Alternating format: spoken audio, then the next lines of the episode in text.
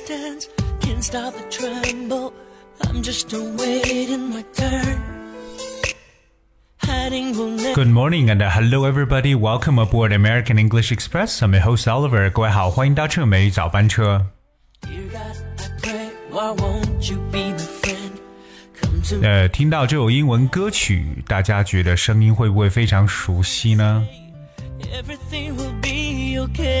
而那，这首歌呢，就是 JJ 林俊杰非常惊艳的一首英文歌《Cries in a Distance》，远方传来的哭泣声。当然，大家这首歌的旋律会想起他的中文版本的歌曲《Always Online》。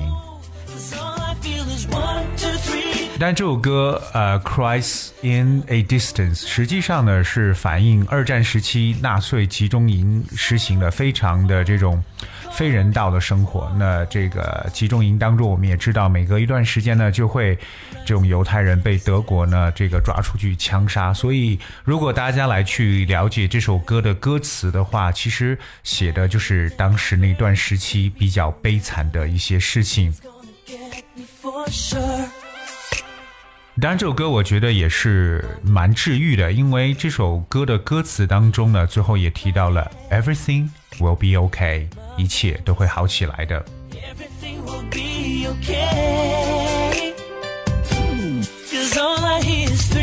所以呢，喜欢 JJ 林俊杰的听友呢，诶，可以呢，来去学一下他的 always online 这首歌的英文版本呢，同样它的名字叫做 Cries in the distance。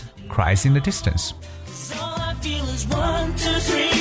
那今天的美语早班车之所以要跟大家去来播放 J J 林俊杰的英文歌，那是因为近日呢，我们知道谢霆锋在这个社交网络上晒出了一段同林俊杰玩绕口令的自拍片呢。OK，那里边林俊杰快速的读出了几十个字，然后呢，快到几乎听不听呃听不清他在讲什么。但是后来林俊杰的这一段的这个绕口令呢，也是。被其他的一些歌手明星所去这个模仿，All right，那到底这个绕口令是什么呢？中文绕口令是什么？大家完全听不懂，呃，就是听不清楚。但是，今天跟大家来去把这个中文版本的绕口令跟大家来说一下。那 Oliver 其实没有办法读得那么快，OK，那大家可以自己去尝试一下。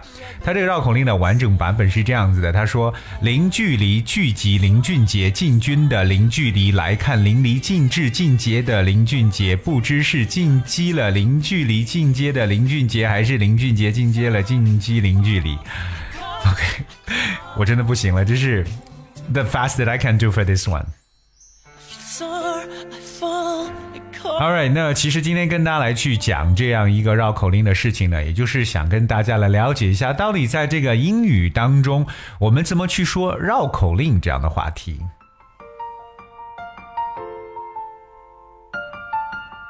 而英语当中，我们一旦说绕口令叫 tongue twister，我们要用到了舌头这个部位 tongue，t o n g u e。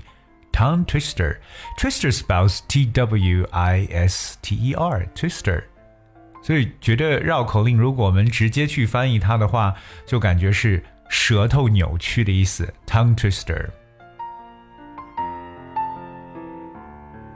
而今天美语早班车跟大家继续的分享一下和舌头 tongue 相关的一些常用的表达。我们知道，呃，Chinese Mandarin basically is our mother tongue。我们说母语，对不对？普通话是我们的母语，母语就叫做 mother tongue，这样来描述的。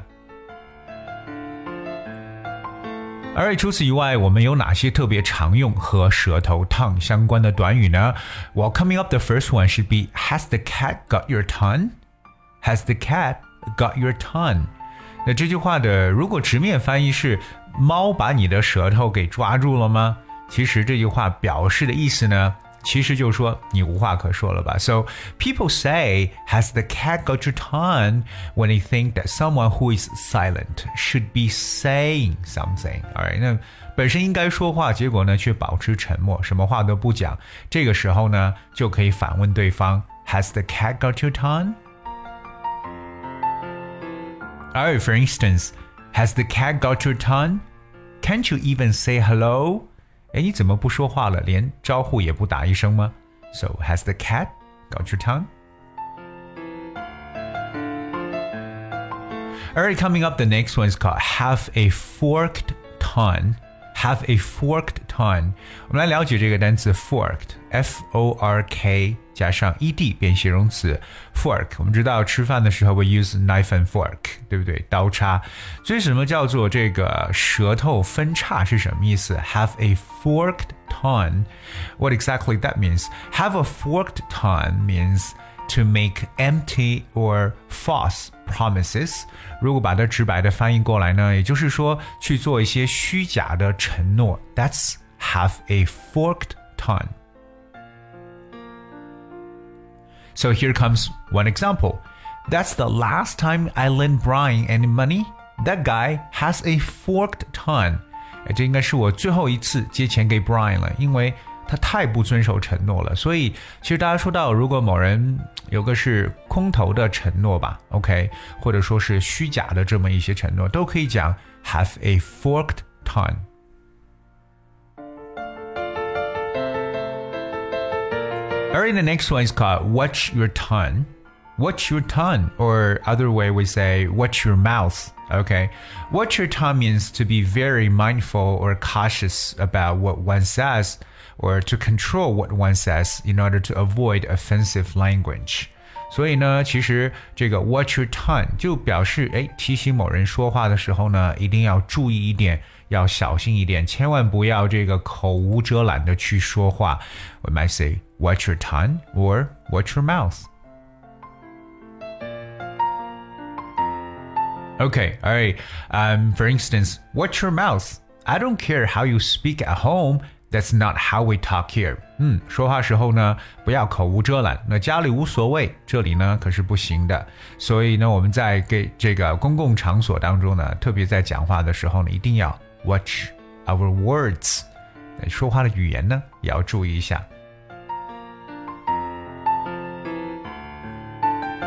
All right, so the last phrase today we're going to talk about relating to tongue is called a slip of the tongue. A slip of the tongue. Slip, S L I P. Slip 这个词呢，表示滑动的一层意思。那这个什么叫做舌头滑动了？A slip of the tongue. Well, a slip of the tongue means a very small mistake made when speaking.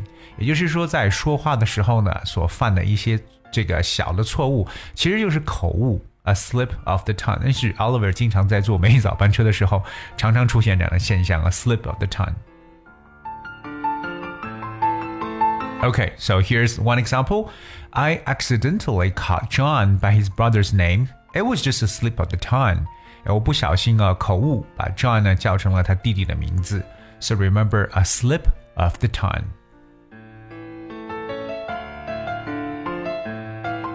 而今天和大家去这个讲述的就是 tongue twister 绕口令。前面说了一个林俊杰说的这个中文的绕口令，大家可以去练习一下。不过今天的每一早班车同样和大家呢来去分享两个非常好玩的英语绕口令。Gonna talk about two English tongue twisters. OK，那当然大家可以进行不断的练习呢，呃，保持两个标准吧。第一个就是越快越好。第二个呢，快的基础上一定要 be clear，要清楚。OK，那。那接下来和大家分享两个绕口令，可以看一下大家是否能够跟得上这个速度。但 Oliver 的速度也不会特别快，只是呢跟大家来做一个分享吧。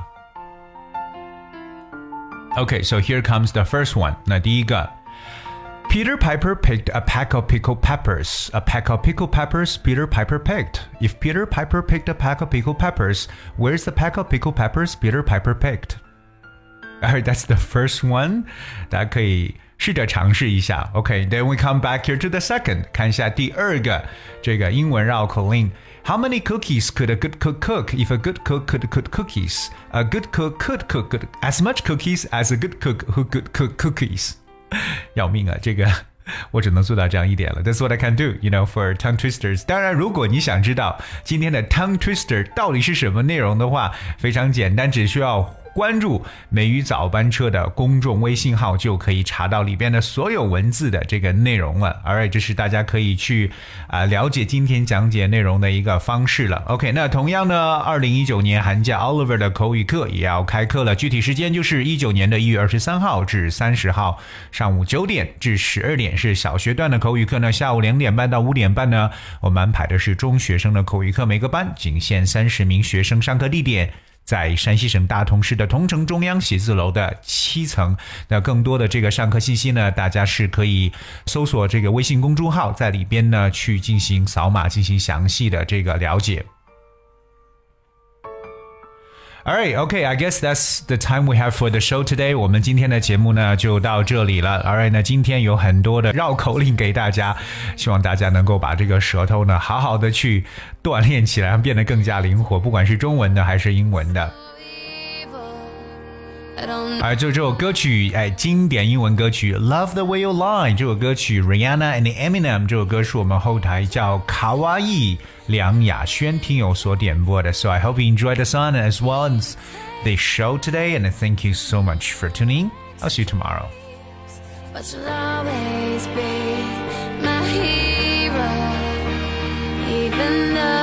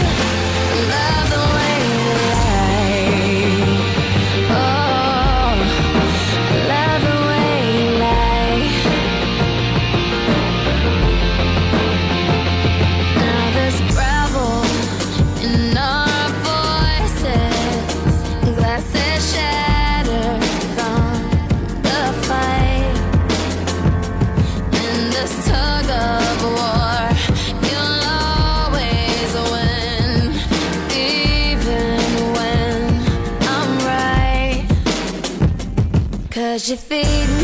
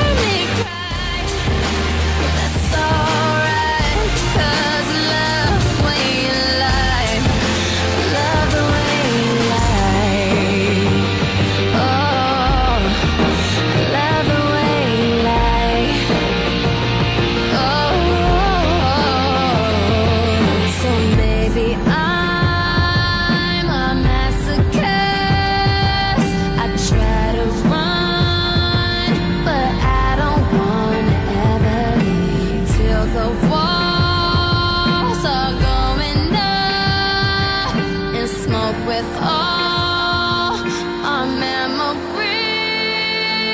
This morning, you wake a sun ray hit your face, smeared makeup as we lay in the wake of destruction. Hush, baby, speak softly. Tell me you're awfully sorry that you pushed me into the coffee table last night so I can push you off me. Try and touch me so I can scream at you not to touch me. Run out the room and I'll follow you like a lost puppy. Baby, without you, I'm nothing. I'm so lost, hug me, then tell me how ugly I am. But that you'll always love me.